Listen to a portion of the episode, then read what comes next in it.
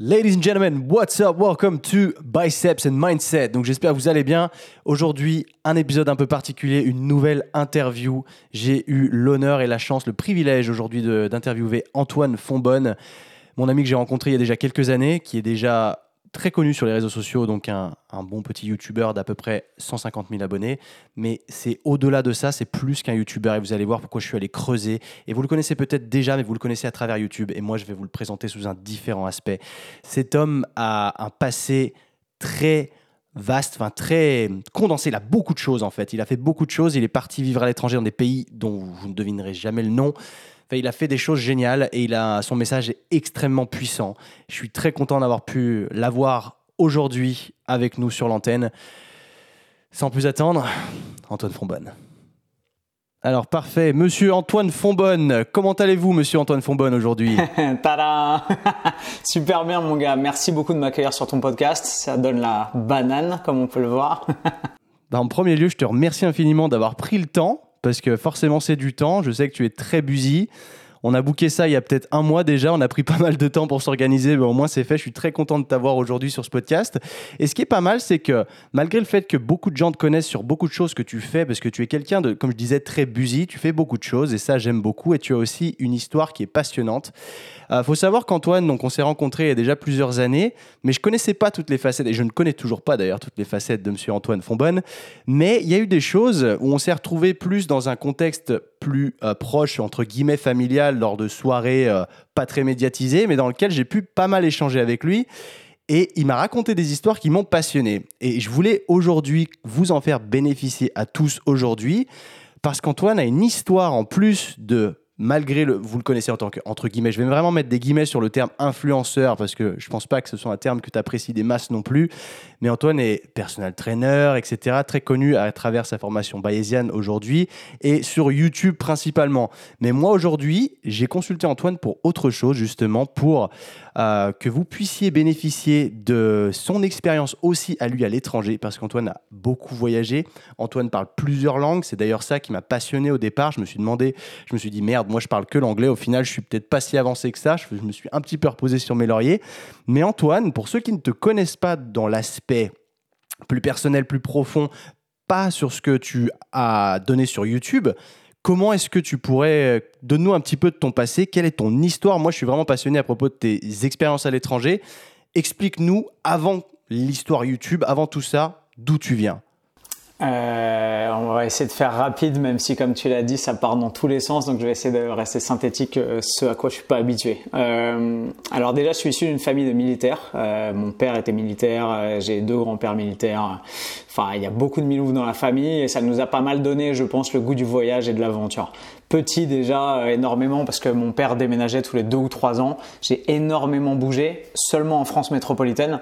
Euh, mais tu vois, j'ai habité, je suis né à Paris et ensuite j'ai habité à Bastia, à Montpellier, à Nice, à Orléans, à Clermont-Ferrand. Euh, j'ai fait à peu près tous les coins de Paris ensuite. Bref, déjà avant d'être majeur, tu vois, j'avais énormément bougé et ça, a aiguisé chez moi un appétit de la découverte et du voyage et aussi probablement une faculté d'adaptation qui font que maintenant j'ai la bougeotte, quoi, clairement. C'est dans mon ADN.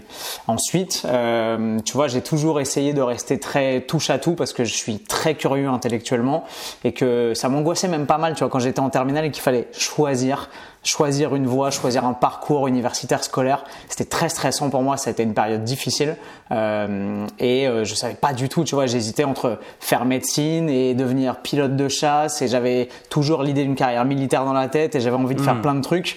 Et en fait, il fallait se spécialiser tout de suite. Et comme le dit l'adage, choisir c'est renoncer. Euh, et du coup, ça, ça me terrifiait. J'avais envie de ne pas me fermer de porte et de garder plein d'options, tu vois. Donc j'ai fait un bac S, forcément, parce que tu te gardes les plus d'options possibles, Ouais, euh, avec sûr. une spé européenne anglais. D'ailleurs, j'avais des super profs d'histoire et de géopolitique qui nous faisaient des cours en anglais. Ça, c'était vraiment cool. J'avais des profs de langue de très bonne qualité. Euh, et j'ai eu mon bac S clairement pas grâce aux maths, euh, seulement euh, à l'SVT à la physique sur lequel j'étais pas trop mauvais, mais en maths j'étais une bille. Euh, et surtout aux langues, euh, à l'anglais, à l'espagnol et à la littérature et au français parce que je kiffais ça. Et ensuite, je suis parti en prépa. Je fais une prépa BL qui est une prépa Donc juste avant, je te coupe juste deux secondes parce que tu parles très très vite. En plus de ça, c'est super, mais je suis en train de rebondir sur les langues. Tu dis que les langues, du coup, t'ont sauvé un peu dans le bac S. Donc tu parlais déjà, tu étais déjà dans l'apprentissage des langues avant. Et déjà ma passion, euh, ma mère était prof de français à Londres quand elle était jeune. Et tu vois, je pense que le fait de l'entendre parler anglais, euh, d'échanger avec moi sur la culture anglo-saxonne, etc., ça a aiguisé cet appétit-là chez moi. Et clairement, c'est pas grâce au, c'est pas grâce aux maths que j'ai eu mon bac, malgré le fait qu'elles étaient coef 9 sur le bac SP maths. et j'ai eu 10 en maths, ça m'a plombé, mais, euh, mais j'étais bon en langue et j'aimais ça, tu vois. J'avais des bons profs euh, qui donnaient vraiment le goût de la culture et de l'apprentissage, etc. Donc, euh, donc c'était vraiment cool. Euh, j'ai fait une prépa BL qui est une prépa lettres et sciences sociales, donc où j'avais beaucoup de littérature, beaucoup de langues et un peu de maths et pas mal d'économie et de la socio. Et ensuite, j'ai passé deux concours, euh, le concours de l'école du CELSA, qui est une école de communication, et le concours de l'école de Saint-Cyr, euh, qui est l'école spéciale militaire.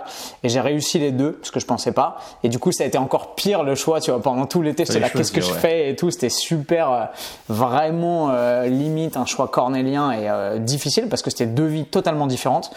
Et euh, j'ai pesé le pour et le contre. Et en fait, mon diplôme de master du CELSA aurait pu être valable dans une vie militaire si j'avais décidé de me reconvertir après. Et mon diplôme militaire, même s'il était hyper valorisé évidemment dans une carrière militaire, valait assez peu de choses dans le civil. Donc je me suis dit autant faire un master de communication, je vais pouvoir voyager, apprendre plein de trucs, faire de la sémiologie, de la socio, euh, de l'histoire de la communication, enfin des trucs incroyables. Et ensuite pourquoi pas rebasculer dans le militaire et, euh, et c'est le choix que j'ai fait. J'ai adoré mes études au CELSA, euh, aussi bien en prépa qu'au CELSA. J'ai eu des profs, notamment en langue, parce que c'est un peu un peu ce qui t'intéresse aujourd'hui. Euh, d'un niveau exceptionnel. En prépa, j'avais des gens qui étaient uniquement agrégés et qui étaient d'une rigueur intellectuelle et d'une précision monumentale.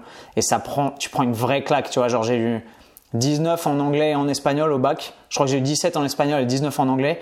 Et tu arrives en prépa, tu prends 6 en anglais et tu fais ah ouais, il y a une grosse marche, tu vois. Et t'as 6 et t'es troisième de la classe, tu vois. Donc, euh, en fait, tu te rends compte que t'es nul et qu'il y a une telle, mais différence entre ce que tu as pu apprendre et euh, tu étais bercé dans ton niveau de lycée où tu disais ouais vas-y je me débrouille plutôt pas mal parce que les exigences sont assez basses et tu arrives en prépa et on te parle euh, anglais euh, comme si tu étais sur Baker Street et vas-y et t'es là genre putain je rame quoi et ça hmm. ça m'a obligé à me mettre à la page très vite façon c'est l'apprentissage de la prépa et des études supérieures mais t'es obligé de te botter le cul sévèrement et on avait tu vois des profs qui nous donnaient des pages et des pages de vocabulaire je me souviens qu'en espagnol on avait une prof tu vois une ancienne prof assez âgée hyper rigoureuse qui nous donnait 10 pages de vocabulaire par semaine à apprendre par cœur.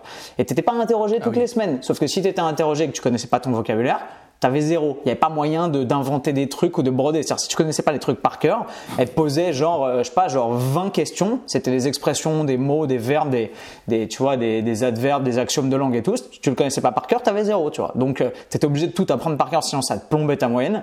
Et du coup, ça m'a obligé à fournir un travail phénoménal mais je suis sorti de mes deux ans de prépa, j'étais euh, j'étais vraiment trilingue, tu vois, pas le pas le bilingue sur le CV où tu commences à parler et tu saignes du nez. J'étais vraiment bon. Et après au CELSA, ah j'ai approfondi ça avec des profs qui étaient des locuteurs natifs. On est des profs euh, anglo-saxons, mais à la fois britanniques et américains. En espagnol, pareil. Euh, j'avais des profs qui étaient euh, des vrais espagnols ou des vrais hispano-américains ou des latino-américains. Et en fait, en pratiquant au contact de ces gens-là avec ce niveau d'exigence, tu acquiers un niveau qui est incroyable. Et ensuite, j'ai eu l'occasion de pouvoir voyager beaucoup, euh, notamment euh, quand j'étais au CELSA, parce que j'ai pu faire des stages. Euh, en Master 1, j'ai fait un stage au Kazakhstan, parce que je rêvais d'apprendre le russe. et que J'allais t'en parler justement. Ouais, je te coupe encore juste deux secondes. C'est vrai qu'on te lance, on t'arrête plus, c'est génial. J'adore ça. Euh, pour les langues, justement, je rebondissais là-dessus, parce que c'est vrai que je savais que tu maîtrisais l'anglais, ça c'était clair et net, et l'espagnol, tu parlais déjà, et j'avais aucune idée de comment tu avais appris justement l'espagnol. Parce que l'anglais, il y a des moyens aujourd'hui, des mille et des cents d'apprendre, étant donné que le monde entier parle anglais, mais c'est vrai que des langues bah, plus LV2, quoi, du coup, je me suis dit, il n'a pas un niveau scolaire, comment est-ce qu'il l'a chopé? Et au final, tu es en train de me dire que réellement en prépa, c'est là où ils t'ont mis la dose et que tu n'avais pas le choix, tu n'avais même pas eu besoin, entre guillemets, de partir à l'étranger de tu savais déjà maîtriser la langue avant même de mettre le pied en Espagne, par exemple. En fait, il y a un tel niveau d'exigence que tu arrives effectivement en prépa avec un bon niveau scolaire, tu te rends compte que tu es une merde, clairement, et là, tu en prends plein la gueule, et si tu te mets pas au niveau, tu dégages en fait. C'est-à-dire qu'en prépa, on était 50 la première année en hippocagne, en cagne, ils en ont gardé 25, bah, si t'es pas dans la première moitié de la classe, tu finis pas ta prépa, tu vois, donc t'as pas le choix. Euh, et comme j'étais pas exceptionnel en maths, en économie, etc., il fallait bien que je me sauve sur les langues encore, et donc je redoublais de travail là-dessus. Euh, et ensuite, ben, si tu veux pouvoir partir, avoir des stages à l'étranger, être crédible, bah, tu as intérêt à fournir deux fois plus de taf et à non seulement maîtriser la grammaire, les conjugaisons et les bases de la linguistique, mais en plus à pratiquer, à pas avoir un accent trop pourri et à, et pas faire le mec qui débarque avec, avec son attaché caisse marqué Frenchy sous le bras, tu vois. Donc, euh, moi, ça a toujours été une passion parce que parce que mine de rien, maîtriser une langue et la maîtriser pas comme un Français qui l'a bossé à l'école, mais, mais un peu comme un mec qui a voyagé, ça t'ouvre des portes, des opportunités et des chances qui sont exceptionnelles. Tu vois, j'avais trop envie d'apprendre le russe. Je crois que c'est parce que j'ai été influencé par pas mal de films. Euh, je crois que l'année où j'étais au CELSA, il y a Les Promesses de Londres euh, qui est sorti, qui est un film de David Cronenberg, si je dis pas de conneries, avec Viggo Mortensen et hum, Vincent Cassel, qui sont deux acteurs que j'adore, et où Vincent Cassel a appris probablement pas le russe de façon bilingue, mais il se débrouille très bien dans le film pour pouvoir jouer un, tu vois, un mafieux russe euh, euh, de la diaspora russe implanté à Londres. Et le jeu subtil sur euh, l'accent russe en anglais, etc., alors qu'il est purement français, était super intéressant. Ça m'a donné envie de l'apprendre. Et j'ai eu l'opportunité quand j'étais en master 1 de faire un stage euh, à l'étranger. Et j'ai dit, bah, il faut que je trouve un pays russophone, tu vois.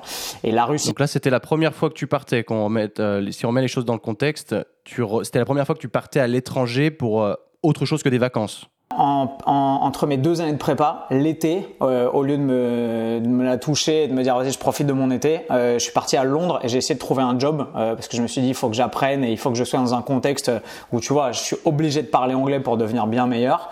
Et j'ai passé deux semaines à galérer comme jamais à faire toutes les boutiques et tous les magasins et toutes les entreprises de Regent Street, d'Oxford Street, etc. J'ai tout fait pour au final ne trouver aucun stage. J'avais pas une thune, donc au bout des deux semaines, bah, j'avais cramé tout ce que j'avais pu investir. J'ai dû rentrer, j'ai pris l'Eurostar et quand je suis arrivé à Paris le Merde. lendemain, j'ai reçu un coup de fil d'une boutique qui s'appelle euh, je crois, le grand magasin de jouets, tu vois, sur Oxford, sur Oxford Ouais, ouais. Street, qui m'a dit euh, ouais, euh, on veut bien vous embaucher. Alors c'était un taf de misère où tu étais juste employé à, à ranger des jouets dans le magasin, mais ça m'aurait grave plu. Et je leur ai dit bah les gars, si vous me payez l'Eurostar pour revenir, je reviens. Mais sinon c'est impossible. Ils m'ont dit bah non, du coup c'est mort. Et donc j'ai raté merde. la chance comme ça. Et du coup euh, bah, j'ai trouvé un stage d'été euh, de merde. Je sais plus ce que j'avais fait. J'avais bossé chez Monoprix ou un truc un peu pourrave à Paris, tu vois. Donc euh, En France, et j'ai raté ce coche-là, mais je me souviens de cette période où tu vois le matin, je m'hab- et puis tu sais toutes les erreurs du débutant à mettre des chemises, à se pointer avec des, des CV imprimés. Les CV ils devaient être dégueulasses, ma photo elle était pas exploitable et tout.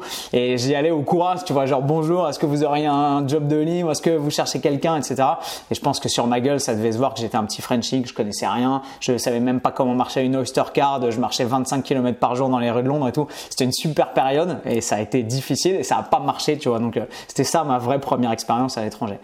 Et ensuite au Kazakhstan, j'ai trouvé un stage. Je voulais partir en Russie et les mecs au CELSA m'ont dit Tata, tu sais j'ai eu le bac avec un an d'avance euh, et du coup quand je suis parti en master 1, j'avais 19 ans ou 20 ans, je crois, c'était en 2010. C'était il y a exactement 10 ans, février 2010.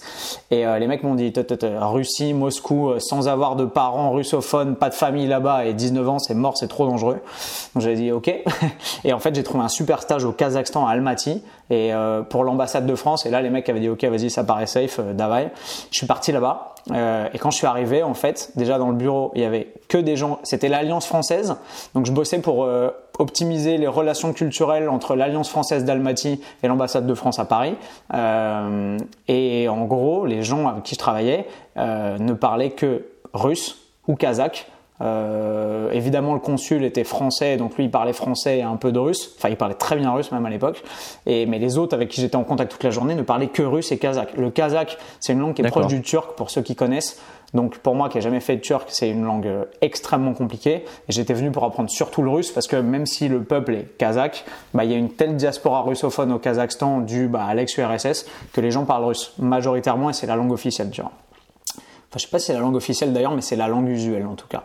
Et, euh, et du coup, bah, j'étais complètement largué. Je suis arrivé, j'avais acheté une méthode à 6000, tu sais, genre un truc à 70 balles avec un petit bouquin et des CD.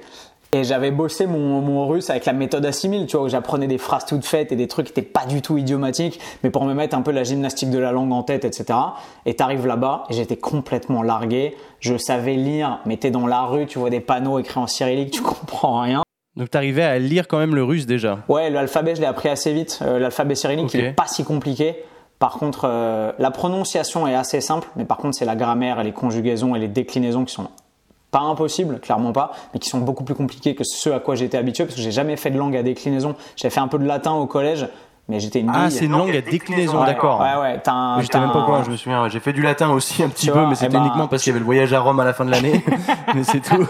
Et bah, tu retrouves en russe des trucs comme euh, le vocatif, euh, l'accusatif, euh, l'ablatif, je suis pas sûr parce que je suis une bille en conjugaison en russe, clairement. Enfin bref. Et donc j'arrive là-bas et tous mes collègues ne parlent que russe ou kazakh. Et du coup, j'ai dû prendre une prof parce que je me faisais matraquer toute la journée et je galérais vraiment. Et j'avais le cerveau en ébullition, tu vois, genre c'est, c'est pénible. Tu arrives à la fin de ta journée, tu es cuit alors que tu as fait des trucs usuels d'une vie de bureau normale. Mais juste parce que le fait d'être dans un contexte où tout le monde ne parle que russe autour de toi, c'est super éprouvant, tu vois.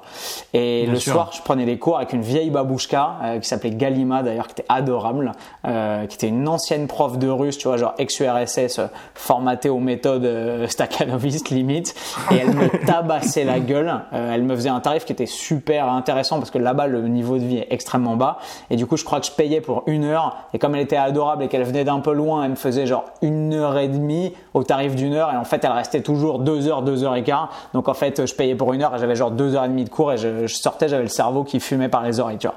Mais du coup en genre euh, je je devais rester six mois là-bas et mon appart a cramé, donc je suis resté que deux mois l'enfer. Mais dans les deux mois que j'ai passé là-bas, ouais, euh, il y a eu un, il y a un mec qui bossait sur le circuit électrique au garage euh, en pleine nuit, et en fait, euh, le, la gaine électrique de l'immeuble a pris feu et tout l'immeuble a cramé. Et j'étais oh, dedans, tu vois, donc les pompiers nous ont sortis en urgence à 6 heures du mat, alors que j'avais fait la première soirée de mon séjour là-bas et on avait picolé comme des trous la veille au soir. Enfin bref. Mais bon, super expérience après coup, mais sur le coup, j'ai eu très peur. Mais dans les deux mois que j'ai passé là-bas, à prendre des cours et être vraiment dans une immersion totale d'une culture et d'une langue russe euh, ou russophone en tout cas, euh, bah j'avais super progressé, tu vois. Et depuis, je suis rentré. Qu'est-ce qui a fait du coup justement que tu es parti là-bas? Parce qu'au départ, tu avais fait ta première expérience à Londres, donc déjà tu t'es sorti un petit peu de ta zone de confort pour la première fois essayer d'aller habiter ailleurs qu'en France. Parce que comme tu disais, tu as déjà pas mal bougé, mais c'était resté en France métropolitaine, quoi, avec bon, la, la Corse. Mais tu as fait tes deux semaines à Londres, que tu as entre guillemets foiré, mais tu y es allé quand même au culot tu vois que tu en as chié, parce que c'est ça vraiment le message que j'ai envie de faire passer, c'est qu'il y a beaucoup trop de gens qui restent encore assis sur leur, sur leur, leur confort, tout simplement. Et là, je vois à quel point tu t'es démené. Et pour ta première expérience plus longue au, à l'étranger, tu es parti au Kazakhstan, quoi. Ça, c'est unique. J'ai jamais entendu ça de ma vie. C'était vraiment dur. Euh, ça, ça, ça, ça, a été tout simplement parce que ça s'est présenté. Moi, je voulais juste un pays russophone pour pouvoir être baigné dans le russe et apprendre le russe. Ça aurait été euh, la Biélorussie, ça aurait été euh, le Kyrgyzstan. Euh, je pense que ça aurait été pareil. C'est juste l'opportunité qui s'est présentée à moi comme ça et je l'ai saisie, tu vois. Hmm. Et bien content. Mais c'était très dur. Culturellement, c'est un pays qui évidemment est à des années-lumière de ce qu'on a. Enfin, tu vois, genre il n'y a pas de taxi. Euh, j'avais 30 euh, minutes à faire pour aller au boulot dans la neige. Je suis arrivé en février, il faisait moins 22. J'avais jamais connu une température comme ça. Tu arrives, tu crois que tu vas mourir littéralement. Euh, les taxis, c'est les gens dans la rue. Tu t'arrêtes, tu arrêtes une bagnole, les mecs s'arrêtent et tu discutes et tu dis pour aller à l'ambassade, genre c'est au croisement de Abaya et Sifulina, combien Tu vois, le mec il te dit vas-y 300 tenge ou quoi. Enfin, t'es es, dans un monde, tu, ah débarques, t'es lundi matin, tu dois aller au taf et t'hallucines quoi. Et c'était vraiment très intéressant. La bouffe est totalement différente. Enfin, bref, l'acculturation totale et le dépaysement euh, d'un coup, tu vois. Euh, et là, est-ce que, est que tu regrettes ce genre d'expérience? Mais jamais, mec. Ça m'a ouvert tellement d'horizons. Enfin, c'est exceptionnel de pouvoir. Et je dois dire en plus que c'est une époque où, tu sais, tu es jeune, tous tes potes font des trucs différents. Euh, moi, le fait d'avoir déménagé énormément à cette époque, j'avais pas une bande de potes soudés que je connaissais depuis tout petit, donc j'étais vraiment livré à moi-même. Et même si là-bas, euh, j'étais chez un Français qui m'accueillait, qui s'est super bien occupé de moi et tout, bah tu sors de ta porte le matin à 7 heures pour aller au taf et t'es dans le wild quoi, t'es euh, dans la neige, tu te démerdes quoi. Et enfin tu vois, genre c'est hostile mine de rien parce que c'est pauvre c'est ghetto, il y a des coins que je traversais, c'était pas ouf, euh, c'était, tu vois, fallait faire gaffe à ses miches, la police est extrêmement corrompue, je sais pas si c'est toujours le cas, mais c'était le cas à l'époque, euh, le consul m'avait briefé le premier jour, il m'a dit si tu croises des flics, tu changes de trottoir, enfin tu vois, t'as pas ah le même réflexe culturel que quand t'es en France quoi, donc tu dis bon, bof, tu vois, euh, clairement. Et pour une première vraie expérience à l'étranger, ça m'a formaté de ouf, tu vois. Ça m'a appris à être démerdard. Et le fait d'être parti tout seul, euh, déjà, c'est très spécial parce que euh, parce que tu pars pas avec ta meuf potentiellement, tu pars pas avec tes parents. Tu pars en mode, c'est un peu le voyage initiatique, genre Tom Sawyer, vas-y à la découverte du nouveau monde, quoi. Et c'était Mmh. vraiment sympa. culturellement, c'était génial. Linguistiquement, c'était exceptionnel parce que tu es dans une telle adversité que, en fait, si tu t'adaptes pas et que tu pas d'apprendre la langue, tu es sous-stimulé en permanence. Tu vois, j'en avais marre d'être au déjeuner euh, avec mes collègues et de rien comprendre. C'est super pénible. Tu as l'impression d'être, euh, je sais pas, un- limite un animal. Tu vois, quand tu regardes un chien et que tu dis ouais, il est marrant, il agite la queue, mais il comprend rien. Bah t'es pareil en fait. Tu sais, les gens ils, ils regardent, tu vois qu'ils parlent de toi, ils se marrent. Et comme ils ont aucun moyen de communiquer avec toi parce qu'ils parlaient un anglais qui était dégueulasse et que la plupart parlaient pas français bah en fait il se marrait et il disait non non mais tu sais genre euh, c'est rien c'est rien. Mais en fait tu te dis bon en fait tu rates tout. Tu rates les références culturelles tu rates la subtilité tu rates le tempérament des gens parce que c'est des trucs que tu peux pas évaluer tu vois. Si tu te poses en France et que tu regardes les gens parler échanger etc tu arrives à les cerner à comprendre comment ils sont à voir leurs leur, leur, leur faiblesses éventuellement leurs traits de caractère leurs qualités humaines etc quand tu comprends pas ce qui se passe tu arrives à décrypter des trucs mais tu perds énormément. Et moi c'était super frustrant pour moi. Et j'avais qu'une hâte c'était de piger ce qui se passait tu vois. De piger les blagues de piger pourquoi les nanas avec qui j'étais au taf elles se marraient quand elles me voyaient ou qu'elles discutaient de trucs etc et du coup tu es obligé de, de, de vraiment te mettre les mains dans le cambouis du truc et d'apprendre le plus possible. J'avais un dictaphone beaucoup plus gros que celui-là d'ailleurs. Euh, et en fait je trimballais un dictaphone tout le temps avec moi. Et quand j'entendais une expression un truc qui revenait, tu vois, un gimmick, un truc que les gens utilisaient souvent ou un truc qu'on me disait que je connaissais pas, j'enregistrais le truc où je demandais aux gens de répéter. Euh, et le soir, j'arrivais, j'allais voir ma prof et je disais, ça veut dire quoi ça? Parce que tu vois, plutôt que d'apprendre des trucs dans un bouquin de grammaire dont j'allais jamais me servir, parce qu'elle m'apprenait des trucs, euh, le premier cours c'était genre euh, un livre pour enfants de 4 ans, et genre, euh, Stoeta. Euh, Genre, c'est quoi ça? Euh, C'est une fenêtre. Eta akno. Stoeta, eta sabaka. Tu vois, c'est un chien, un chat, un truc. Et t'es là, genre, tu dis, ok, vas-y, j'apprends les rudiments, mais en fait, il y a des trucs qui, que je dois assimiler beaucoup plus vite qui vont me servir. Et euh, Ouais, t'enregistres les gens, tu les entends parler, t'entends les accents, t'entends la façon dont ils s'expriment, et là, t'apprends la vraie langue, tu vois. Et ça, c'était Voilà. c'était exceptionnel, ça. J'allais toucher ça justement avec toi parce que forcément, les gens qui veulent aujourd'hui apprendre une langue, qui sont coincés, entre guillemets, coincés dans leur pays et qui n'ont rien d'autre que des bases scolaires. Et le scolaire, malheureusement, c'est pas, c'est exactement ce que tu viens de, de dire avec ta prof, c'est qu'elle te donne quelques mots de vocabulaire comme une fenêtre, un chien ou un chat, mais réellement dans la vie de tous les jours, qu'est-ce qui va t'aider, quoi?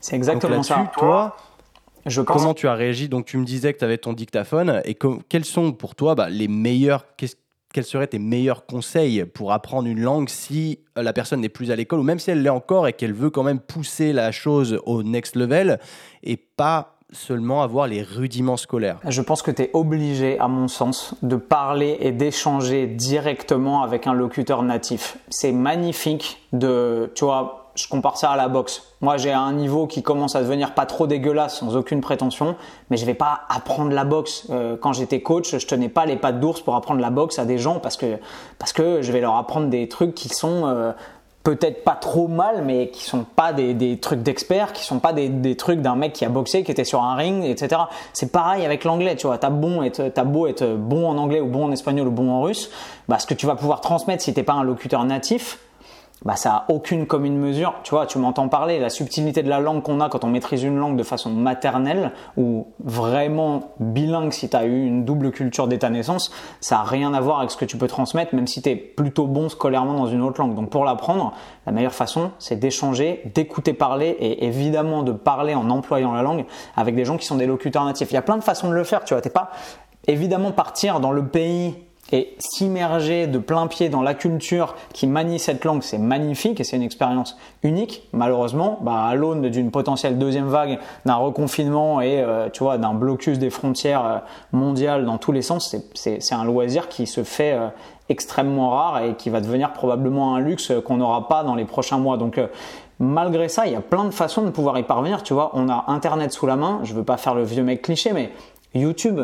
Euh, tu vois, l'anglais, moi, mon anglais, euh, je vais pas dans des pays anglophones euh, tous les jours, surtout cette année, malheureusement, depuis le confinement, mais il suffit de se mettre sur YouTube et de regarder des vidéos de, tu vois, tu regardes Max Tuning, tu regardes n'importe qui qui parle en anglais, tu regardes Chris Bumstead, tu, enfin, tu peux avoir accès à des millions de mecs qui produisent du contenu passionnant, que ce soit dans le fitness, que ce soit dans la nutrition, que ce soit dans l'aéronautique ou l'aérospatiale, si c'est ton kiff ou n'importe quel domaine, mais dans une langue que tu as envie d'apprendre à maîtriser. Et plus le domaine est intéressant pour toi, plus tu vas avoir envie de t'y investir. Tu vois, moi, le thaï, euh, j'ai eu envie de l'apprendre parce que quand j'allais boxer en Thaïlande, je comprenais rien à ce qui se passait dans les camps et je loupais énormément de trucs. Et le fait de regarder des vidéos de boxeurs thaï ou de mecs qui étaient dans des camps en Thaïlande qui parlaient thaï, etc., ça m'a donné envie de me mettre à ça. Et euh, après, tu vois, tu, tu te fonds dans le contexte et tu t'habitues aussi bah, aux expressions et aux trucs que les gens utilisent dans le contexte que tu as envie d'investiguer. Quoi. Ça peut être les vidéos, ça peut être des podcasts, tu vois, c'est un, un, formidable outil pour pouvoir transmettre de la connaissance et forcément, bah, habitué à écouter, à manier une langue, mais ça peut être des cours, tu vois, moi le thaïlandais, euh, quand j'étais à Bangkok, je prenais des cours avec une prof en thaï, mais toute la partie de l'année 2019 où je pouvais pas voyager, où j'étais pas en Thaïlande, bah j'avais des Skype avec une prof qui elle était à Bangkok et on parlait thaï euh, bah, via écran interposé, tu vois. Était avec un vrai locuteur natif, elle était à Bangkok, à Sukhumvit, et tu parles comme si on était euh, toi et moi ici par Skype ou directement dans ton salon avec quelqu'un qui maîtrise la langue parce qu'il parce qu'il est né avec, tu vois. Et ça, ça n'a mm. bah, pas d'équivalent à mon sens écouter une langue et avoir la mélodie de la langue et la gymnastique de la langue, c'est le premier truc. C'est impossible, à mon sens, d'apprendre une langue uniquement sur le papier. Malheureusement, ce qu'on fait euh, tout le collège et tout le lycée, parce que même si les profs euh, t'incitent à participer, bah, t'es timide et t'es devant tes potes et t'as pas envie d'être jugé, tu vois. Donc, euh, bah, à moins d'avoir un caractère un peu affirmé ou extraverti, ce qui était probablement mon cas, ça a facilité les choses. Bah, t'as beaucoup de gens qui sont peut-être bons en anglais ou en espagnol sur le papier, mais qui osent pas manier leur langue et c'est capital. Et ensuite, une fois que tu as l'habitude de l'écouter, il faut que tu la parles. Il n'y a pas de, il y a pas à tortiller, tu vois. C'est use it lose it. C'est comme euh, t'as beau savoir faire des pompes ou des tractions sur le papier, t'as beau connaître toutes les actions motrices. Si tu veux t'améliorer en pompe ou en traction, il faut faire des pompes et des tractions, tu vois. Il y a un moment, il faut pratiquer et t'as pas le choix. Euh, donc euh, malheureusement, j'avais un truc qu'on avait mis en place avec un pote qui était très bon en langue quand j'étais au CELSA. C'était le English Thursday et on parler ah en anglais, on se forçait, tu vois, dès qu'on arrivait le matin, qu'on se voyait, on se checkait machin, et on se forçait à parler en anglais. Comme ça, on avait dit arbitrairement qu'il y aurait un jour où on parlerait en anglais, qui était plutôt sur la fin de semaine, qui était un peu moins chargé en cours et, euh, et en réflexion mine de rien que les autres jours, et on se forçait à employer de l'anglais. C'était hyper inconfortable, c'était bizarre, les gens qui nous connaissaient pas, ils nous entendaient parler anglais, ils ils font, ils se la pètent, ils se prennent pour des euh, customing managers, je sais pas quoi, mais en fait, bah, ça nous obligeait à sortir de notre zone de confort et à nous sortir les doigts, tu vois, parce que bah, si tu manies pas une langue, malheureusement, tu t'améliores pas. Euh. C'est génial ce que tu viens de dire à propos de. Là, vous, vous avez pris cette, euh, cette, initiative tous les deux de parler anglais tous les jeudis et peu importe ce que les autres en pensaient. Parce que là, ce que tu viens de dire, c'est dès que les gens autour de vous vous écoutaient, c'était ah, ils se la pètent, etc. On a toujours cette peur du jugement. Il y a beaucoup trop de gens qui se brident malheureusement à cause de ça. Et euh, je trouve ça génial ce message-là parce que j'ai vraiment envie que les gens retiennent ça. De, n'ayez pas peur du jugement des autres parce que ça, ne vous apportera rien. Au final, toi, le jugement, qu'est-ce que t'en avais à foutre, entre guillemets, de dire qui te disent que c'est bien ou que c'est pas bien, quelle différence, what difference does, that make, tu vois, pour toi? C'était vraiment. I don't give a damn. je m'en fous. C'est vraiment, je fais ce que je veux parce que je le veux. Je le veux parce que je veux apprendre moi davantage. En, en l'occurrence, je vais pas laisser les autres dicter ce que moi je peux apprendre potentiellement.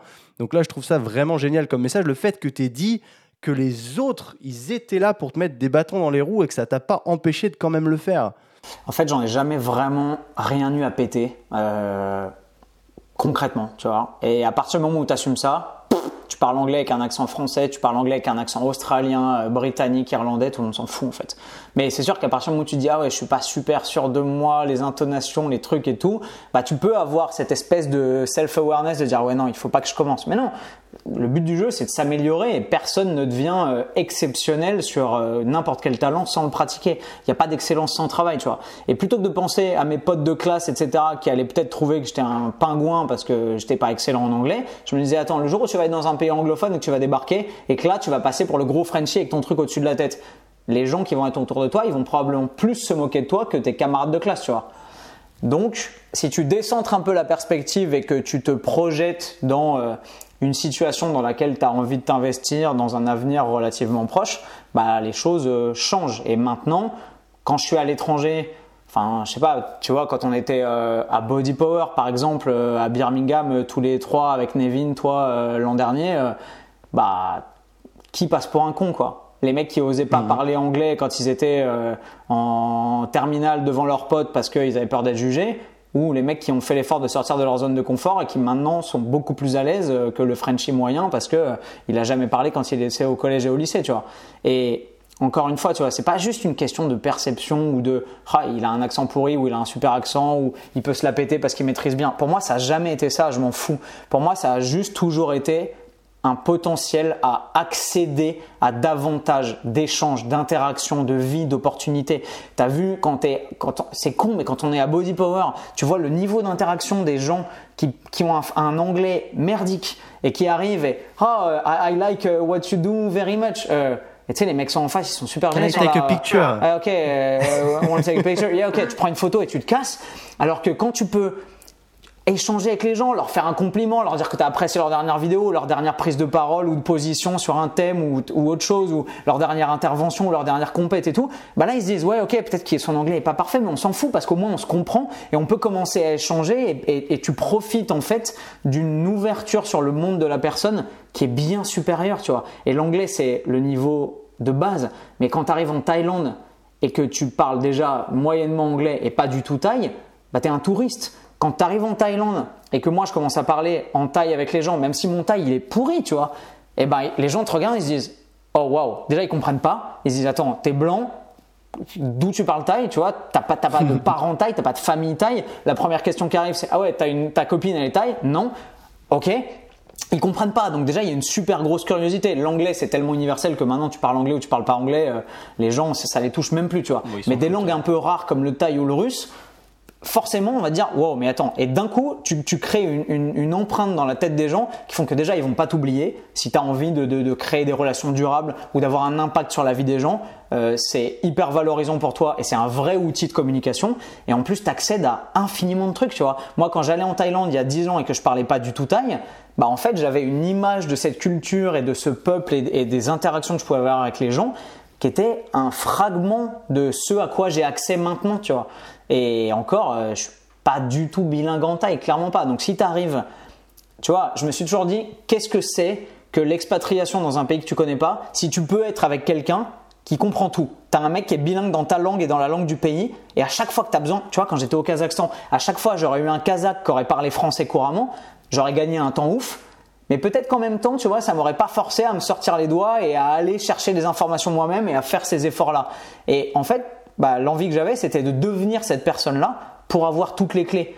Donc je suis pas sûr que voyager avec quelqu'un qui est bilingue, c'est un vrai avantage parce qu'en fait tu te reposes sur la personne et que du coup bah tu fais pas l'effort parce que t'es pas obligé de le faire. Mais par contre, t'efforcer toi-même à devenir cette personne pour t'ouvrir toutes les portes qui sont devant toi bah moi c'est toujours euh, mine de rien euh, l'attitude que j'ai choisie et bah ça m'a ouvert toutes les opportunités que j'ai eues et que j'ai saisies ou pas euh, mais dans mes voyages et dans mes expériences à l'étranger avec des gens qui sont tu vois des locuteurs d'autres langues. Et j'ai vécu des expériences qui sont exceptionnelles grâce à ça. Donc ouais, moi c'est ça j'aime beaucoup ce point de vue justement de, de partir à l'étranger. Si tu pars avec un un interlocuteur, un, un traducteur, tu n'apprends clairement rien, tu loupes tout. J'aime bien quand tu, insistes vraiment, j'aurais tout loupé. Parce que tu as essayé d'apprendre ces langues-là parce que tu allais souvent, comme tu dis, en Thaïlande pour la boxe. Ouais. Et tu aurais tout loupé si tu savais pas du tout parler et ça te frustrait. Et ça, c'est génial, je trouve. Pense, tu vois, regarde le nombre de potes qu'on a, euh, pas forcément en commun, mais que toi tu dois avoir ou que moi j'ai, qui sont partis en Australie pour apprendre l'anglais et qui se sont retrouvés dans des fermes à 20 euh, expats avec 18 Français et au final, ils reviennent et c'est des billes en anglais parce qu'ils n'ont pas du tout parlé anglais. Ils n'avaient pas besoin de le faire. Il y avait des Français, ils parlaient français. Forcément, moi, limite, c'était un peu schizophrénique. Mais quand j'étais à l'étranger et que je tombais sur des Français, eh ben j'avais une espèce de réflexe de repli de ok je parle pas français. S'il me pose pas de questions je réponds pas. Et je veux pas m'afficher en tant que français parce que je sais que les gens ont cette facilité grégaire de se dire ah bah attends il y a un français vas-y je vais avoir un peu de un peu de pays un peu de familier et tout donc je vais me rapprocher d'eux et moi j'avais pas du tout envie de rencontrer des français quand j'étais à l'étranger justement pour pas que ça me gâche mon expérience. C'est un, un peu débile. Mais en fait j'avais envie de rester vraiment dans des coins. C'est pour ça que j'allais dans des coins où il y avait pas trop de touristes. Tu vois tu vas au Kazakhstan même à l'ambassade de France, il y avait peu de mecs qui parlaient français, bizarrement, tu vois. Tu vas en Thaïlande, euh, si tu sors de, de Khao San Road, tu vas dans le nord, dans des coins un peu expatriés, euh, euh éloignés, pardon, euh, tu vas à Chachoeng Sao dans l'est où j'allais et tout, t'as pas un mec qui parle français, déjà il parle pas un broc d'anglais, donc t'es es peinard, tu vois, t'es tranquille, tu sais que tu vas pas être emmerdé et que tu vas pouvoir vivre ton expérience à fond. Mais, euh, mais sinon, malheureusement, tu, ouais, tu auras tout. Parce que t'es pas. J'avais l'impression d'être un alien, tu vois, parce que tu me dis ça, en fait, tu me rassures, parce qu'au final, je vois que tu avais le, le, même point de vue, parce que quand j'étais en Australie, c'est pareil, j'évitais absolument les Français, et pas parce que j'aime pas les Français, mais parce que justement ce problème-là, je voulais pas être rentré dans un confort qui m'appelle et qui, qui c'est vraiment trop facile.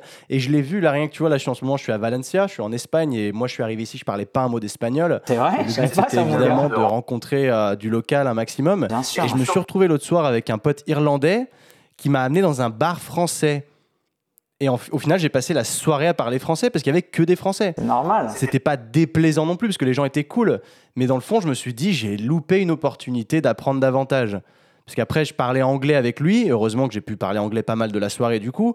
Mais sinon, c'était du, du, français pur et dur et j'ai pas pratiqué un mot d'espagnol de la soirée. Quoi. Je pense que c'est pas le même objectif en fait. Tu as souvent des gens à l'étranger qui sont là parce qu'ils sont obligés d'être à l'étranger, parce qu'ils ont été envoyés sur un job ou sur un, sur un, Merde, comment ça s'appelle un VA, pas un VAE, un merde, je me souviens plus du Ah oui, c'est VIE. VIE. Euh, tu vois, ils ont ils ont pas trop le choix, ils sont là, ils apprécient pas forcément la langue ni la culture, et donc du coup ils ont pas envie de se mêler à la population, ça les fait chier, ils savent qu'ils sont là pour 6 euh, mois, 1 an, et du coup bah ils cherchent des référents culturels euh, familiers et à se rapprocher d'un contexte qu'ils maîtrisent et de gens qui partagent les mêmes trucs qu'eux. Donc tu vois, clairement ils cherchent les bars de français, les soirées avec des français, les trucs avec des français, et moi ça m'a toujours saulé parce que bah, tu peux pas te développer si tu es dans un contexte comme ça. Autant rester chez toi, tu vois. Par contre, quand tu es tout seul et que tu te dis, bon, bah, ce soir je sors, tu arrives dans un bar, tu connais personne, il y a que des tailles autour de toi, où il y a que des russophones ou des kazakhs, bah, t'as pas le choix, en fait. Tu veux aller commander un Coca Zéro, à moins que tu sois à Bangkok et où les gens parlent relativement anglais, tu vois.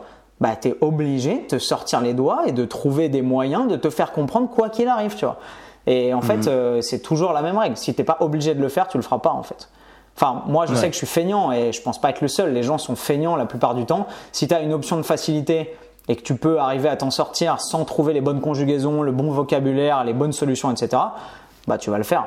Donc, euh, si t'es pas obligé vraiment de te confronter à la langue et de la manier, même si tu la manies pas bien, même si tu la, tu la maîtrises mal, bah en fait tu le feras pas. Donc c'est pour ça que pour moi l'immersion dans un pays, dans une culture étrangère, c'est merveilleux, c'est magnifique. J'aime bien que tu, tu, rajoutes ces termes à la fin justement. C'est merveilleux, c'est magnifique parce que comme je le disais moi dans des précédents podcasts, c'est il y a une porte dans ta tête. Tu l'ouvres en voyageant comme ça, en allant découvrir les cultures étrangères, mais si tu le fais pas, cette porte, tu sais pas qu'elle est là. Donc en fait, tu sais pas ce que tu loupes réellement. En fait, tu vois, ce qui m'a fait le plus mal pendant le confinement, mis à part le fait d'être coincé chez moi et de ne pas pouvoir sortir, ça c'est une réalité qu'on a tous vécu et qui était difficile, mais c'est que j'ai perdu une partie de moi que j'aime, qui est cette exploration et cette, euh, ce, mec qui est à l'étranger qui doit se démerder, qui est dans un contexte qu'il connaît pas et qui doit se débrouiller pour apprendre plus vite que les autres, pour gérer plus vite, pour pas se retrouver sur le bas côté euh, complètement à la ramasse parce qu'il comprend rien. Et le fait d'être tu vois, Jason Bourne, La mémoire dans la peau et tout, c'est un, une série qui m'a beaucoup marqué quand j'étais ado parce que j'adorais ce personnage qui sait même pas qui il est, qui a plus de mémoire et qui se retrouve livré à lui-même dans un contexte qu'il maîtrise pas avec euh, une amnésie totale et où il doit tout réapprendre et tout faire plus vite que les autres sinon il meurt et il est poursuivi par la CIA, il se fait tirer dessus, etc. Et en fait, tu vois que le mec, bah, il parle pas allemand, il est dans des trucs où il va au Vietnam, il parle pas vietnamien, etc. Mais il se démerde en fait. Il, trouve les bonnes solutions pour pouvoir aller vite à ses objectifs et, euh, et aller d'un point A à un point B le plus efficacement possible. Et pour moi, le, le, le voyage dans un contexte hors Club Med, tu vois, dans un contexte où tu es un peu seul, où tu es un peu à la démerde, bah c'était vraiment cette métaphore-là et c'est ce que j'aimais. Et le fait d'être confiné en début 2020 et de pas pouvoir retourner à l'étranger et partir en exploration comme ça, bah j'ai dû faire une croix temporaire, j'espère, sur une partie de moi que j'aime qui est celle-là, qui est celle du tu vas découvrir parce que tu vas être dans un environnement qui va te forcer à t'adapter et à changer la personne que tu es normalement. Voilà. Excellent. Je me suis retrouvé, moi j'ai eu beaucoup de chance de pouvoir partir. Je suis arrivé ici deux semaines avant le confinement. Donc euh, je peux te dire que ça a été un soulagement le fait j'aurais pas supporté passer le confinement en France en plus des, parce que je suis rentré trois ans en France en plus justement pour monter Sync mais avant je vivais euh, à l'étranger comme tu le sais. Mais le fait d'avoir pu partir ça m'a vraiment je suis redevenu heureux entre guillemets. J'ai retrouvé exactement ce que tu viens de parler. Et ça me fait plaisir de voir que j'avais pas eu autant de détails sur euh, tes, histoires de vie à l'étranger comme ça et ton mindset à ce sujet là mais je pense qu'il y, y, a une pépite et il y a beaucoup de leçons à retenir là dedans c'est vraiment très cool. Et autre chose, justement, je voulais passer sur autre chose, parce que forcément, comment nous deux on s'est rencontrés. Bah, t'es présent sur YouTube, plutôt solide sur YouTube, donc c'est comme ça que moi je t'ai rencontré, parce que moi tu me connaissais pas, et c'est moi qui, t'ai approché, etc. Mais justement, YouTube, c'est marrant parce que tu as une histoire qui est énorme, et tout ce côté de cette histoire-là, ton YouTube n'en fait pas part du tout. Parce que ton YouTube est spécialisé vraiment dans. Bon, il y a du vlog à l'étranger, mais on est orienté fitness. Ouais, c'est très vrai. Et qu'est-ce qui a fait que justement tu n'as pas du tout mis cet aspect-là à l'intérieur du YouTube Parce que tu aurais pu, clairement, il y a beaucoup de choses à en prendre et tu t'es orienté fitness purement et durement. En fait, j'ai essayé, parce que comme tu le sais, j'aime pas rester euh, les deux pieds dans le même sabot et à la même place euh, sans bouger et j'ai essayé d'élargir mon contenu. Euh, j'ai essayé de faire des vidéos sur comment apprendre l'anglais, comment, enfin timidement, tu vois, et j'ai vu que ça faisait un bid monumental, parce que malheureusement, à mon grand dame, euh, bah, les réseaux sociaux, c'est un monde de spécialistes, et que euh, en termes de, de, de, de personal euh, branding ou de personal marketing, ce qui marche, c'est les mecs qui, tu vois, c'est t'es le mec qui qui fait trembler ses pecs avec les fibres, t'es le mec qui vit avec des tigres, t'es le hmm. mec qui, voilà. Et si t'es pas le mec qui, dans la tête des gens, t'es personne, et t'as pas le droit d'être tu vois, d'avoir une vraie plurivocité, d'être multifacette, d'avoir des aspects de ta personnalité qui vont dans tous les sens, parce que sinon t'es rien en fait. Tu vois, moi je suis quoi? Je suis un ancien journaliste, je suis coach sportif, je suis... mais c'est très difficile de me caractériser. J'aime ça en tant que personne parce que parce que parce qu'il y a une vraie profondeur dans mon parcours, dans mon histoire, et que si tu t'assois avec moi dans une soirée, bah, tu vas pouvoir passer 5 heures et tu auras découvert que 5% de ma personnalité, et peut-être inversement, parce que j'aime m'entourer de gens riches et sur lesquels je découvre des trucs toutes les semaines, tu vois. C'est ça que j'aime chez les êtres humains, mais sur les réseaux sociaux, je pense pas que ce soit ce qui marche, tu vois. Tu vois les gens qui cartonnent, ils ont une spécialité. Et peut-être qu'après, ils sont bons dans d'autres trucs, tu vois. Je pense à Sam Colder qui est excellent en storytelling et en montage. Et si tu t'intéresses un peu plus à son contenu, tu te rends compte que genre il a un niveau euh, pas international mais super bon en plongeon. Il fait des plongeons de falaise qui sont exceptionnels. Sportivement, il est très doué, etc. Mais il l'exploite pas, tu vois. Il le montre pas parce que ça marche pas. Parce qu'une fois que les gens commencent, je pense, à s'intéresser à toi pour un truc, eh ben t'as beau leur proposer ils s'en foutent en fait. Tu vois, hmm. on a sorti avec mon associé et meilleur ami Nevin une formation sur le véganisme. Je suis pas vegan, mais ça fait 4-5 ans que j'étudie toutes les recherches sur l'optimisation alimentaire pour le véganisme et le végétarisme et les diètes alternatives. Je connais, sans me vanter, probablement beaucoup plus la science de la nutrition du véganisme que peut-être pas mal de véganes. Mais pour les gens, je suis pas crédible, tu vois. Ils se disent, bah, Antoine, il est pas vegan, euh, pourquoi on écouterait ses hmm. conseils sur le véganisme? Ça a aucun intérêt, tu vois. Parce que dans leur tête, je suis pas le mec vegan qui va vous apprendre à être vegan. Par contre, je sors une formation sur l'optimisation de l'entraînement ou comment avoir des gros pecs. Tout le monde se tait et m'écoute. Ça n'a aucun sens, tu vois, parce que j'ai probablement autant à apporter sur infiniment plus de sujets, mais malheureusement c'est comme ça. Et c'est la raison pour laquelle bah, j'ai essayé un peu timidement, vite fait, de faire du contenu comme ça, sur l'expatriation, sur la maîtrise des langues, sur l'ouverture culturelle, etc mais ça ne marche pas. C'est-à-dire qu'il y a un moment, c'est cool de faire des vidéos qui marchent pas ou de faire du contenu qui marche pas, mais c'est quand même un métier c'est quand même un travail. Le temps que je passe à investir sur ce genre de contenu, c'est du temps que je vais pas pouvoir passer ou sur d'autres types de contenus ou alors à profiter de ma vie, à m'entraîner ou à profiter de ma famille.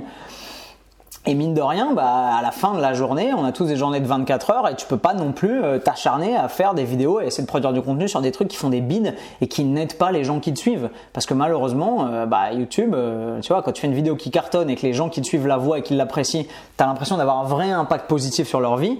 Tu fais une vidéo qui fait 5000 vues, enfin à notre niveau, tu vois bah tu te dis ok moi je fais 5000 vues sur une vidéo c'est cool mais ouais, non, mais oui je vois exactement ce que tu veux dire. c'était cool quand je faisais ça aussi euh, à une certaine période tu vois. Mais maintenant tu te dis euh, avec les efforts de production de post prod l'investissement tu vois ne serait-ce qu'en termes de temps mais l'investissement financier sur le montage sur la réalisation sur le matériel que tu investis faire un truc qui va toucher euh, bah 3% de ta communauté, ça n'a pas de sens en fait en termes de production. Même si moi j'aime le faire, si on me payait entièrement, que ma prod était gérée par des studios et que j'avais juste, comme quand j'étais journaliste, à écrire, à produire du contenu et que quelle que soit la qualité des retombées bah ça influe pas sur euh, mes directions artistiques et qu'on me dise tu fais un article sur ci ou un article sur ça, c'est pareil, bah, je m'en donnerai à cœur joie mec parce que j'adore traiter des sujets différents.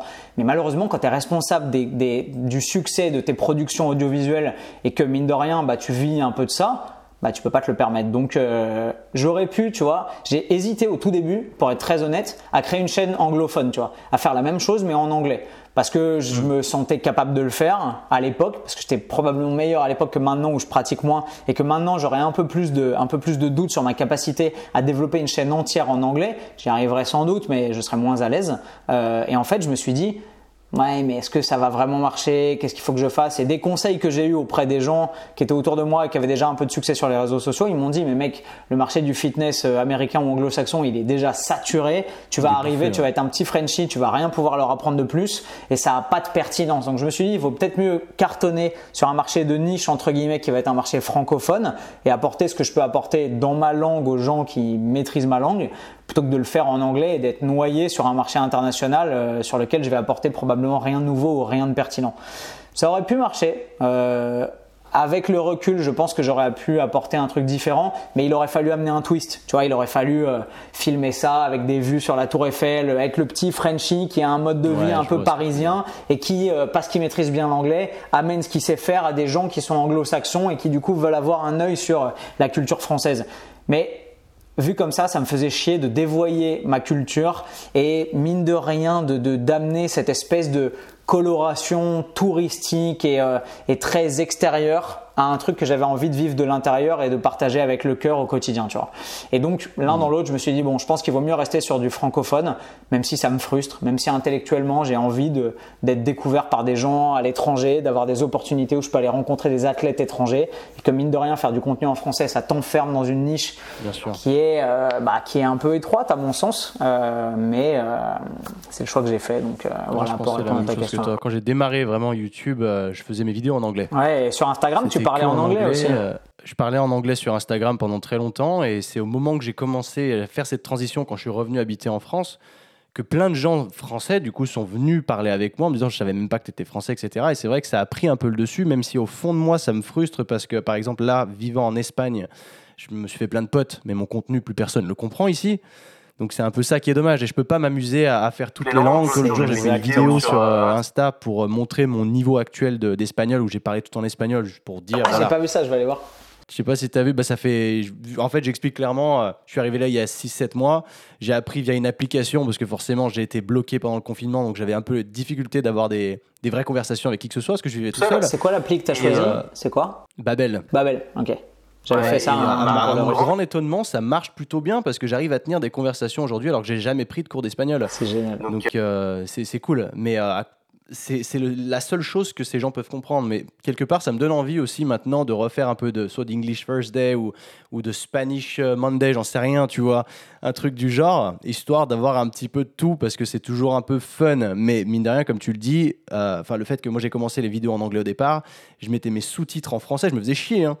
Parce que faire tes sous-titres en plus de ça pour une vidéo qui fait 500 vues, extrêmement dur. Ça fait mal. C'est surtout au niveau temps consacré. Là, par exemple, tu vas rigoler mais depuis le début que j'ai ma chaîne, donc euh, bon, ma chaîne, bon, elle, a jamais décollé, ok, ça, je me remets en question, c'est sûrement de ma faute, mais j'ai eu mes revenus des ads.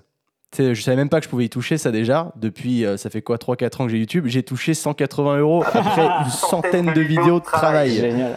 C'est là où tu te dis merde, tu vois, l'investissement est pas fameux. Je crois que les gens se rendent pas compte à l'extérieur de ce monde des, des, créateurs du web à quel point c'est dur, à quel point c'est ingrat sans vouloir faire Calimero. Il y a des milliers de jobs. J'ai fait des jobs plus durs dans ma vie que ça euh, dans mes périodes de vache maigre où je bossais pour avoir un taf qui me payait mes factures, clairement, avant d'être journaliste et avant de, voilà, j'ai fait des trucs beaucoup plus difficiles physiquement et nerveusement.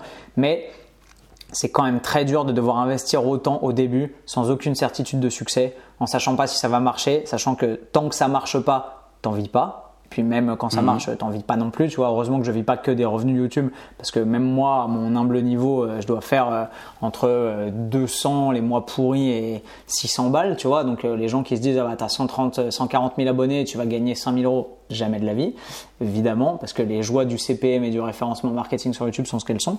Mais mhm. c'est très ingrat. Donc en plus, aller faire l'effort de sous-titrer tes vidéos dans une autre langue ou faire des vidéos dans une autre langue Malheureusement, en pratique, c'est une belle utopie, mais ça n'a pas de sens. À un moment, je m'étais dit, les sujets sympas, je vais les traiter dans deux langues et faire une chaîne YouTube parallèle, tu vois. Mais bon, enfin. Moi, je m'étais dit pareil. Et puis c'est tellement de travail que tu te dis, en fait, ça vaut pas le coup. À la limite, à la limite, maintenant, avec, euh, avec euh, la richesse de l'offre dans les différents réseaux sociaux, je pense que ça pourrait être potentiellement pertinent, mais j'en suis pas certain. Je suis pas un expert des réseaux, mine de rien. Je pense que ça pourrait être potentiellement pertinent d'investir sur différents médias dans différentes langues. Par exemple, faire ton YouTube et ton Instagram en français et faire un TikTok en anglais. Tu vois ce que je veux dire? Mmh, bien Parce que là, tu pourrais.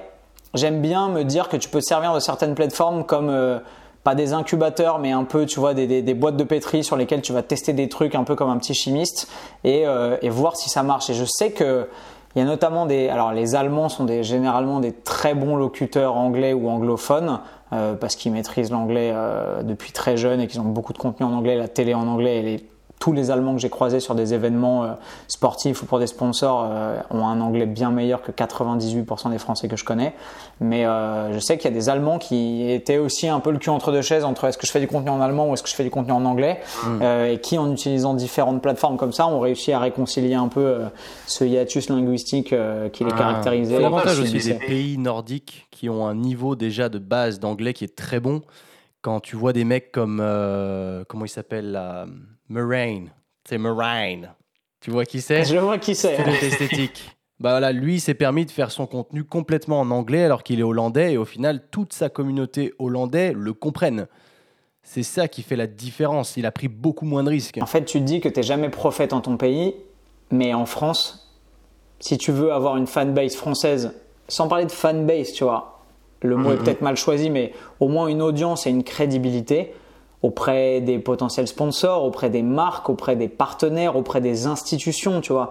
Tu veux travailler avec la SPA en étant un influenceur ou un entrepreneur du web, si ton contenu est entièrement en anglais et que de ce fait, à cause du référencement, tu es inconnu sur le sol français, même si tu as 2 millions d'abonnés anglophones, bah, tu travailleras pas avec des associations francophones parce qu'ils te connaissent pas en fait. Et c'est un truc de ouf. Tu peux ne jamais avoir quitté Paris et simplement être resté ici et rester français. Si tu fais du contenu dans une autre langue, tu tu deviens, tu l'as dit toi-même, il y a des gens qui savaient pas que j'étais français, c'est exceptionnel. Simplement parce que via le jeu du référencement et euh, des recommandations euh, sur les réseaux, sur les plateformes, sur YouTube, etc., bah, ton identité peut complètement disparaître à cause d'une particularité culturelle ou linguistique comme ça. Et c'est assez ouf en vrai.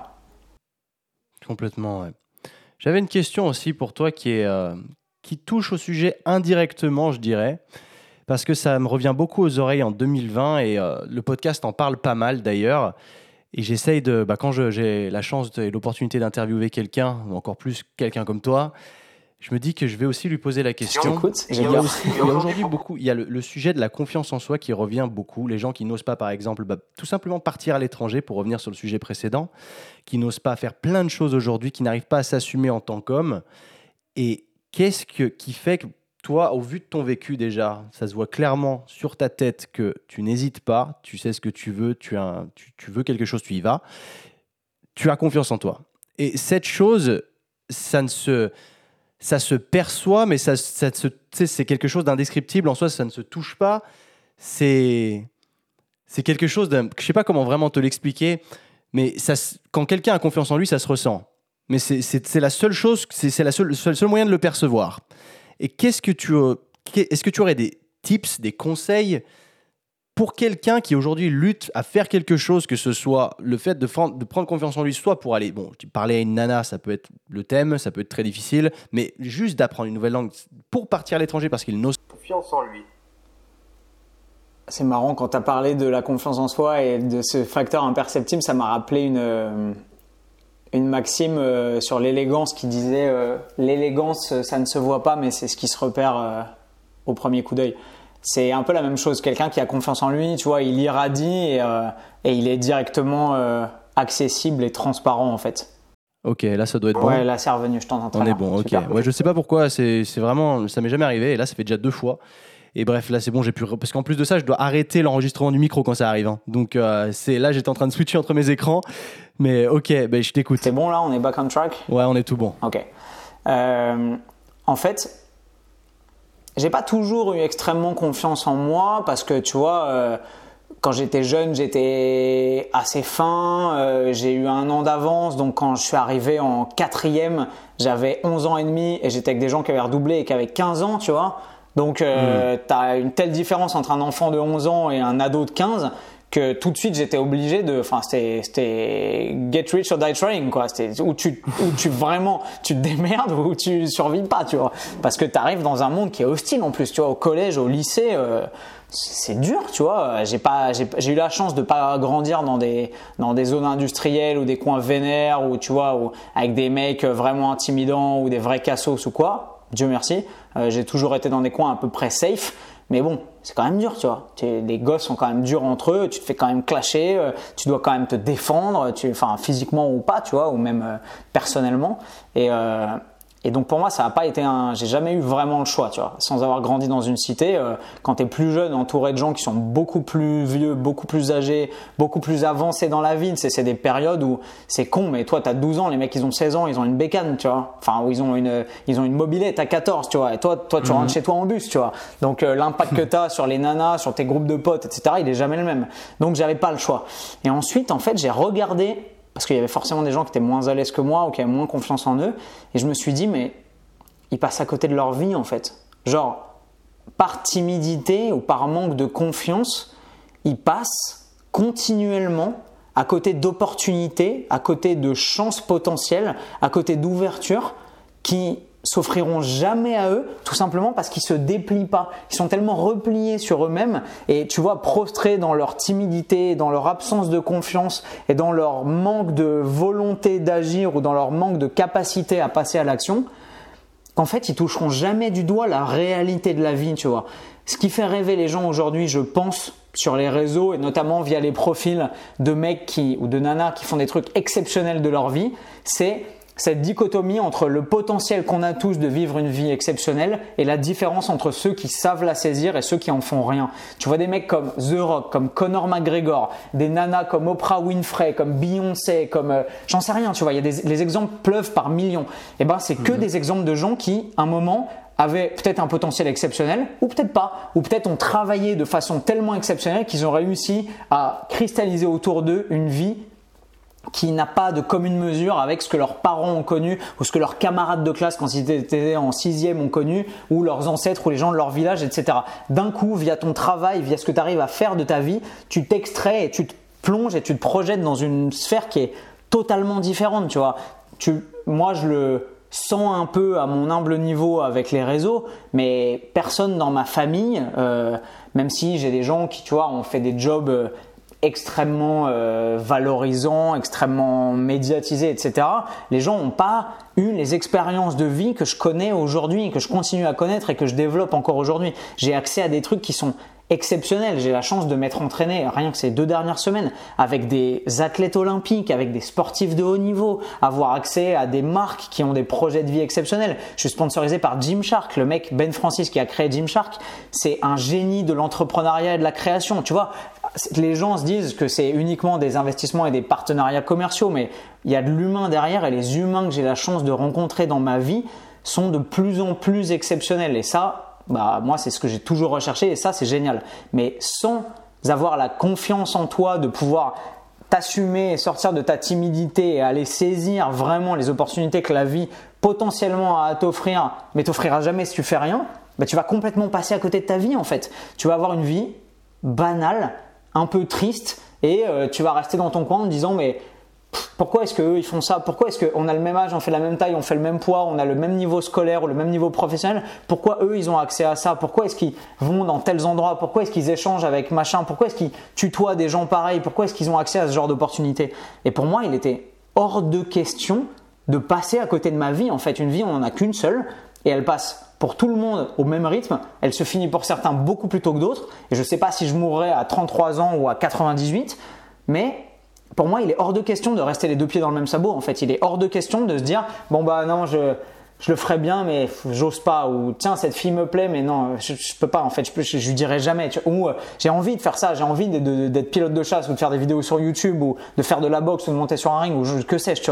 Mais non, je j'ose pas. Euh, franchement, euh, non, je peux pas. Tu passes à côté de tout, de ton potentiel, des opportunités. Tu passes à côté des gens. Regarde dans une soirée, malheureusement, les gens qui sont timides ou les gens qui sont un peu trop introvertis ou qui osent pas, bah t'échanges pas, les gens te parlent pas, les gens viennent pas vers toi parce qu'ils n'ont pas le temps. Parce que dans la soirée, il y a déjà des gens qui sont ouverts, qui parlent et avec qui tu as envie d'échanger. Donc forcément, tu vas pas vers euh, les mecs qui te regardent pas, qui baissent les yeux, qui regardent leur pompe, etc. On parle juste de, relations humaines. Tu es un mec, mhm. tu, veux plaire à des filles, il y a des filles qui te plaisent ou à des mecs si tu euh, si pas hétéro ou tu es une fille à d'autres filles, etc. C'est la, mécanique des relations humaines se fait pas par la timidité, elle se fait pas par le manque de confiance en soi, elle se fait par l'audace, elle se fait par le fait de ah bah il y avait rien de possible, mais putain j'ai passé deux semaines à envoyer des CV dans tout Londres, à, faire toutes les boutiques, en courant partout, en allant montrer ma gueule partout, et j'ai peut-être réussi à décrocher un stage ou alors personne m'a pris parce que j'étais une daube et que les gens voyaient sur ma tronche que je valais rien, tu vois. C'est horrible, mais tu as des gens qui ont un potentiel exceptionnel et qui l'exploiteront jamais parce qu'ils vont rester assis dessus en fait. Et ça, pour moi, c'est inacceptable. Alors, c'est dur parce qu'on n'est pas tous avec la même aisance, on n'est pas tous avec les mêmes capacités relationnelles, on n'a pas tous la même éducation, on n'a pas tous le même passé, on n'a pas tous les mêmes traumatismes, les mêmes souffrances. Et je pense que même si c'est très dur, le but d'une éducation réussie, même si c'est de mettre ses enfants à l'école et qu'ils fassent des bonnes études et qu'ils s'en sortent dans la vie, c'est avant toute chose d'en faire des êtres humains valides, capables et mine de rien, de leur donner les outils émotionnels, sociaux, linguistiques éventuellement, pour leur permettre de communiquer et juste de, s'afficher et de s'offrir au monde tels qu'ils sont. Je pense pas être particulièrement extraverti ou original, enfin après c'est mon prisme et ma matrice, donc je le suis probablement énormément pour le commun des mortels et les gens qui sont pas comme moi et je le conçois et j'ai toujours été perçu comme ça, mais pour moi c'est ma façon d'être en fait, c'est ma façon de vivre. Et je conçois pas qu'on puisse tu sais, c'est comme dans un jeu vidéo. Imagine, tu pars avec un personnage, sur 100, il a 80 de force, 70 de rapidité, 90% d'ingéniosité. Hop là, tu commences à jouer. Et là, par contre, tu as une grille devant et c'est Ah, manque de confiance en vous. Pardon, vous avez le droit d'exploiter que 35% de votre potentiel. Mais c'est ça en fait. Et tu dis, tu fais quoi Tu fais quoi? Tu prends la grille et tu tires dedans et tu la tèges Ou tu vis toute ta vie avec ce voile devant les yeux entre toi et les gens et le monde qui t'entoure? Si tu le fais pas, personne le fera pour toi. Personne viendra jamais te prendre par la main. À de rares exceptions près, des filles qui vont avoir euh, pitié de toi, euh, c'est le pire sentiment au monde, ou qui vont se dire, ouais bon, là j'ai vu, il y a peut-être un truc à gratter et je vais aller creuser dans la timidité, etc. Mais sinon, dans 95% des cas, tu vas rester tout seul dans ta merde, dans ton ignorance des relations sociales et du, sel de la vie en fait. Personne va venir te chercher. Donc, où tu décides de tèche cette grille et d'avancer et de prendre des risques et de te mettre à nu et de t'offrir aux gens et au monde de la façon dont tu as été créé et de ce que tu veux offrir, tu vois, être et devenir éventuellement parce que on a des identités qui sont multiformes et qui sont potentiellement en perpétuelle évolution. Aujourd'hui, on a la liberté d'être qui on veut, de pouvoir devenir qui on veut personnellement, sexuellement, socialement, professionnellement. Et c'est une liberté exceptionnelle que nos parents avaient pas, que nos grands-parents avaient pas. Tu vois, moi, mon père, euh, mes grands-parents étaient dentistes. Ils l'ont tanné toute sa vie pour qu'il soit dentiste. Il a fait autre chose parce que il a eu peut-être les couilles de dire merde à un moment où il fallait et de tracer sa voie à lui. Mais il y a des millions de gens qui sont dans la voie qu'on leur a tracée parce que le poids des institutions, de la société, de la famille, de la religion est trop fort. Aujourd'hui, de plus en plus, on a le choix de pouvoir s'indépendantiser et euh, être de plus en plus libre. C'est un choix qui est flippant parce que plus tu as de choix, plus tu as d'angoisse du choix, et c'est ce que j'ai connu en terminale quand j'avais potentiellement les capacités intellectuelles de peut-être tout faire et que je savais pas quoi faire et que ça me faisait flipper. Mais en fait, c'est un cadeau monumental. Sauf que si tu n'as pas confiance en toi et que tu saisis pas les chances de la vie en disant, ok, on a peur, on a tous peur d'aller parler à des meufs, d'aller euh, de prendre son téléphone. J'étais ado, j'avais peur de prendre mon téléphone et de commander une pizza, tu vois, parce que bah t'es pas sûr de toi et que t'es qu'un t'es qu'un bleu bide de 15 ans et que voilà et que t'es intimidé par la vie. Mais si tu le fais pas, si t'es pas dehors à essayer de poursuivre les opportunités et à mine de rien faire ce qu'il faut, faire le taf et sortir de ta zone de confort continuellement pour pouvoir étendre ton champ des possibles, bah en fait il va rien se passer tu vas vivre une vie jusqu'à 70 balais où tu vas avoir des interactions médiocres avec des opportunités médiocres, rencontrer des gens médiocres et avoir une vie qui va être pas excitante. Alors il y a probablement des gens qui ont un tempérament ou une conformation psychologique pour qui ça va passer ou qui vont se satisfaire de ça, mais pour moi c'était impossible. Et après, les conseils, je suis désolé, j'ai fait une digression monumentale. Ah non, mais c'est génial. J'allais te dire, c'est extraordinaire ce que tu me fais là. Ce- je préfère même que tu donnes des exemples concrets de la vie comme tu viens de le faire, plutôt que tu m'énonces des idées. Parce que les idées, ça n'aide pas spécialement, c'est trop vague. Alors que là, tu es rentré dans du concret. Et là, tu. J'allais te dire merci pour ce TED Talk.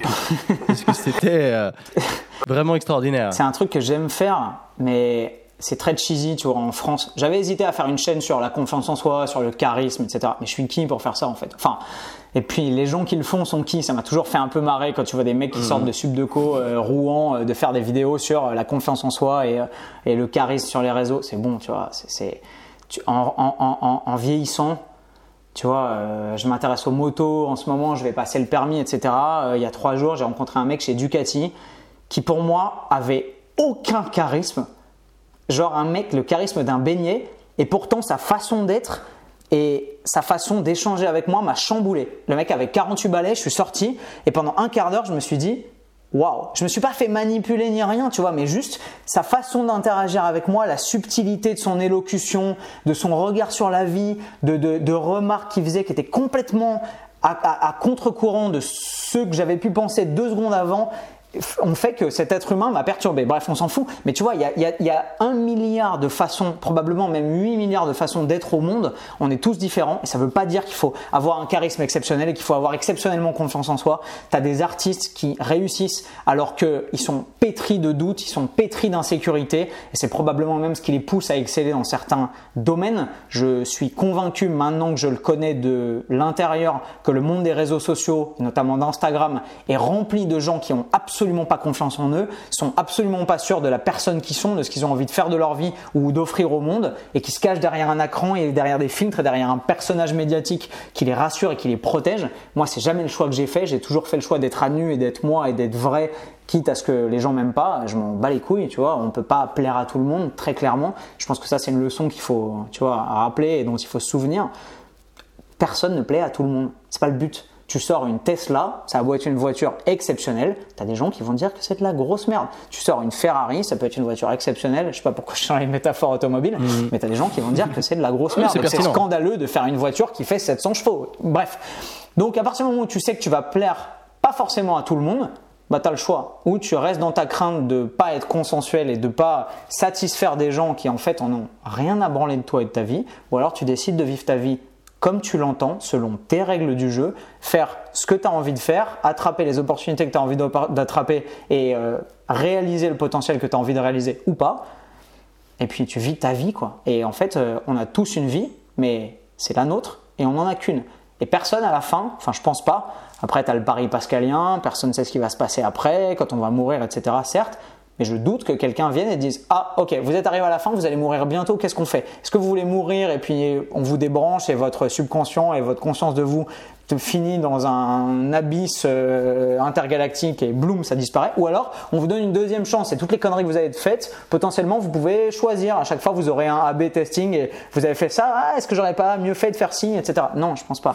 Malheureusement, toutes les décisions que tu prends à longueur de temps, bah, elles te progressivement définissent en tant qu'homme ou en tant que femme et elles t'enferment dans une réalité que tu construis et la vie est une succession de choix et faire le choix de pas se réaliser et de pas avoir confiance en soi et de pas aller vers les autres et de pas saisir la vie vraiment bah, pour moi c'est un choix qui n'a pas lieu d'être. Après c'est ma façon de penser je l'assume et je sais qu'il y a des gens qui peut-être rêvent de pouvoir penser comme ça et qui rêvent de pouvoir faire ça et qui auront jamais les couilles de le faire parce qu'on n'est pas tous pareils et qu'il y a des gens pour qui ça va être insurmontable et tu vois, tu dis, tu as confiance en toi, ça se sent, tu irradies, on le sait, etc. Mais ça n'a pas toujours été le cas et je sais ce que c'est que d'avoir la trouille, tu vois. Quand j'étais en prépa, j'ai gagné un concours d'éloquence euh, qui était à la cour d'appel d'Orléans. J'étais devant 12 magistrats, il y avait des journalistes, il y avait ma famille, c'était dans la salle des assises de la cour d'appel d'Orléans. Je me chiais dessus, mec. Je me chiais dessus. Comme thème, j'avais eu une heure et demie pour préparer avec un de mes camarades de classe le thème des mesures équitables peuvent-elles mettre fin à l'iniquité? À l'époque, j'étais une bille en sociologie, en politique, en philo. Je suis toujours une bille. J'y connaissais rien. Je me suis dit, je vais me pointer devant ces gens. Je vais être obligé de manier des concepts auxquels je ne connais rien. Je vais passer pour un énorme débile et je vais être la risée du truc. Et bah au final, euh, j'ai eu la chance d'être accompagné d'un de mes potes qui était en prépa avec moi, qui lui était un génie et qui m'a probablement beaucoup aidé. Euh, je le remercie d'ailleurs Benjamin si tu vois ce podcast. Merci à toi. Euh, c'est probablement grâce à toi qu'on a gagné et pas grâce à mes talents d'orateur. Mais je suis rentré dans la salle des assises. Je me souviens de ça comme d'une agression. Tu vois, je revois maintenant 12 ans après des flashs de le président du jury, le boost, le boot des journalistes à gauche, euh, mon père euh, un peu dans l'assemblée, etc. Le micro, la barre dans les mains, etc. Et comme un flash, quoi. Et pendant les 15 premières minutes de ma prise de parole, je me souviens de rien. J'étais tellement en pilote automatique et tellement paniqué de trouille que j'ai un blackout. Et je me souviens à la fin d'avoir dit. Euh, J'espère que le jury euh, ne me tiendra pas rigueur d'employer les mots d'un autre pour finir sur ma prise de parole, mais je vais vous citer Cicéron. J'avais préparé un petit truc qui claquait et j'ai fini mhm. sur un truc qui était magistral et qui n'était pas de moi. Et je pense que ça, ça fait son petit effet. Je me souviens de ça parce que ça a été le moment où, vas-y, c'est fini, maintenant, bas les couilles, tu balances et terminé, dans 5 minutes, t'es chez toi, tu vois. Et tout le reste, je l'ai vécu comme un traumatisme, tu vois. Donc je sais ce que c'est que de pas avoir confiance en soi, je sais ce que c'est que d'avoir peur, je suis humain, tu vois. Euh, je vais probablement monter sur un ring euh, à l'occasion de mon premier combat de boxe si le confinement et les mesures sanitaires de ce putain de Covid nous le permettent dans un avenir relativement proche, je vais me chier dessus, tu vois. Pas parce que je vais me faire ouvrir, pas parce que je vais me faire péter la gueule, mais parce que je vais me lancer dans une expérience que humainement j'ai jamais traversée, dans l'inconnu total. Et ça, humainement, on n'est pas fait pour ça, parce que l'inconnu, ça fait flipper, tu vois. Je vais devoir repasser le permis moto pour avoir une bécane gros cube. Bah, quand je vais être au permis sur le plateau, j'ai beau avoir 31 ans et avoir fait euh, tout, ce tout ce dont on a parlé et bien plus euh, dans, ce podcast, je vais me chier dessus, tu vois, c'est normal. Sauf que je vais le faire quand même, en fait. Je vais le faire quand même.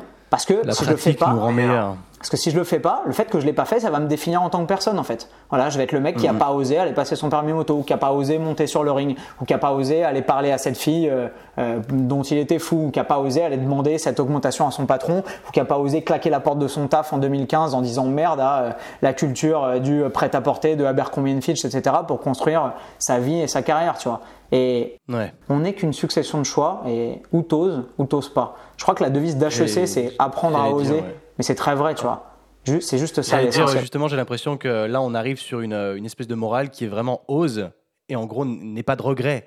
Mais les regrets, on en aura forcément. Moi, j'ai raté des dizaines de trucs. Il y a des filles qui m'ont plu, qui m'ont mis des paires de claques, qui m'ont mis des vents, qui m'ont même pas regardé je me souviens de trucs, de situations lunaires en boîte, tu vois, où la meuf demandait à sa pote de dire vas-y, dis-lui de dégager, il me casse les couilles. Tu vois, genre des trucs super humiliants, tu vois. J'ai envoyé des lettres de, de, de, des lettres de motivation, des CV, des trucs qui m'ont pris des heures et des heures pour lesquels je n'ai jamais obtenu la moindre réponse.